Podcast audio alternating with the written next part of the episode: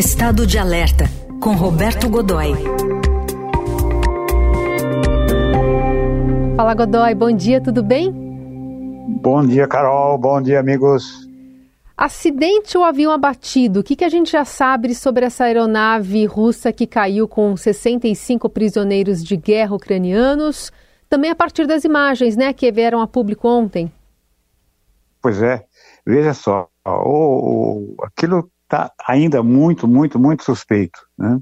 Você tem ali é, a operação em si, troca de prisioneiros e tal, já, ela própria já não é muito comum, embora não seja tão incomum assim.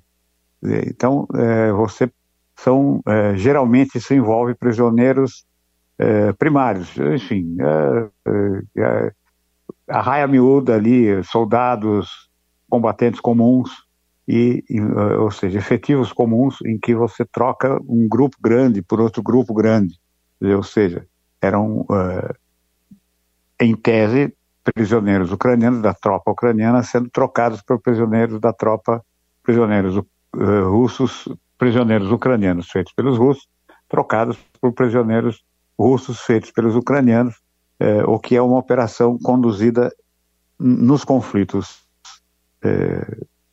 E veja, vou usar uma expressão aqui que é até paradoxal, nos conflitos civilizados, por assim dizer, né?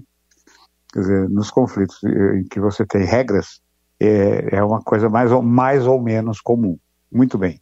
Isso deveria ter sido realizado, era, era o que era previsto, não é? quer dizer, embora é, é sempre uma operação reservada, é, e, e é, deveria, era, era o que deveria ter acontecido. Em Belgorod, que é a cidade é, russa, ali a 40, 38, 40 e poucas milhas de distância uh, da, da fronteira e é pesadamente atingida, tem, é, é, é uma instalação militar importante e é pesadamente atingida pelos ataques ucranianos. Ok. Bem, só que normalmente esse tipo de ação, é, um dos dois lados, ou os, os, dois lados assumem o controle até um determinado ponto, e um dos dois lados assume a parte realmente operacional controle do espaço aéreo, limpar o espaço aéreo, interromper, interromper o fogo por alguns minutos, enfim, pela, até a passagem do avião, ou comboio terrestre, seja lá o que for, mas enfim, disciplina é, é, é o que faz a, o regramento, a disciplina da, a disciplina da, da, da operação. Muito bem. Não foi o que aconteceu nesse caso. Aparentemente, um ou dois mísseis, dois mísseis leves ou um míssil médio, atingiu aquela baleia voadora. Você olha, dá uma olhada por aí, você vai ver o Ilyushin 76 é um monstro, é um, gigante. Ele leva 50 toneladas é, ou quase 300 é, soldados equipados né, para entrar em ação. É, ele é o cargueiro, o maior e, o, e o, o cargueiro estratégico das, das forças russas. Né? É, é, então, o que já é uma surpresa, porque dificilmente é muito, essa aí já começa a ficar incomum, é muito difícil que você tenha, é, primeiro, ele era grande demais para apenas 60 e poucas, 70 e poucas pessoas a bordo. Né? Será que não tinha outro aparelho? É, outra. Ele era, aí a tripulação, o número de pessoas, o número de ocupantes é, também não era, é, era, era grande demais para a operação, quer dizer, você podia ter feito isso em, em lotes menores.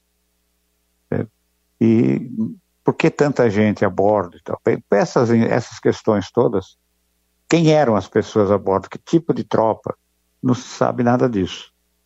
Quem, que tipo de prisioneiro, de onde vieram, de vários lugares, não se sabe.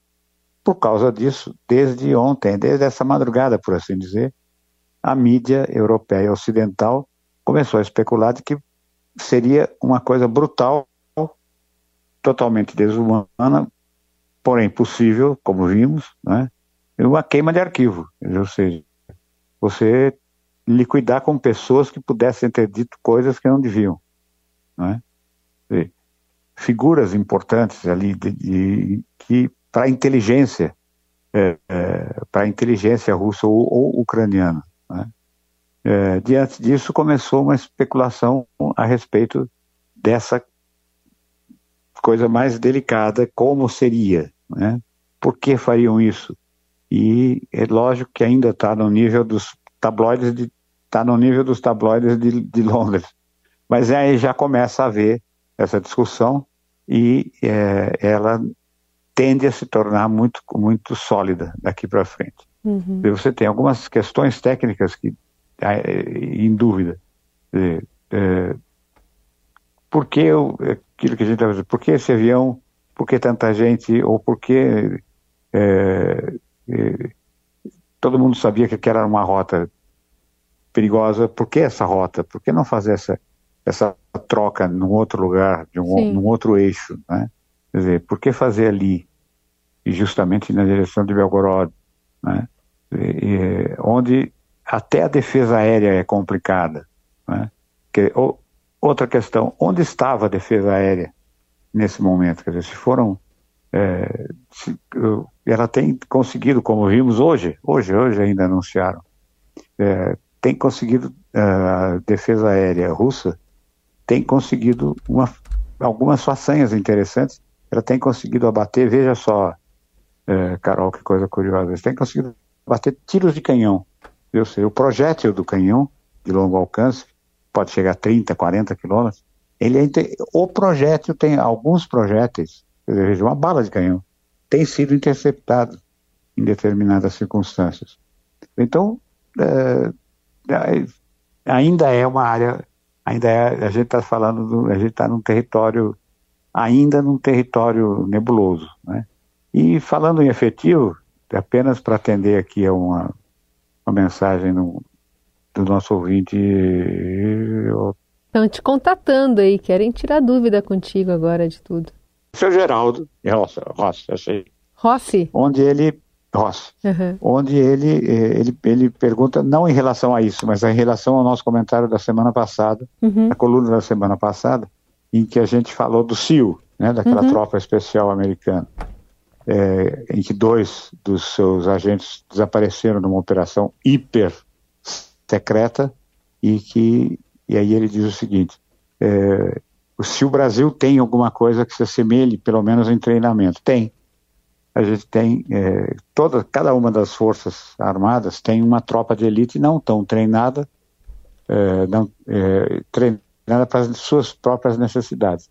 Até mesmo a infantaria é, da Força Aérea, é, que cuida da, da, da parte terrestre ali, das operações terrestres da Força Aérea, até ela tem um núcleo de forças especiais muito, muito muito bem treinado, muito bem preparado, embora num nível não tão alto, porque a missão principal não é essa. Né?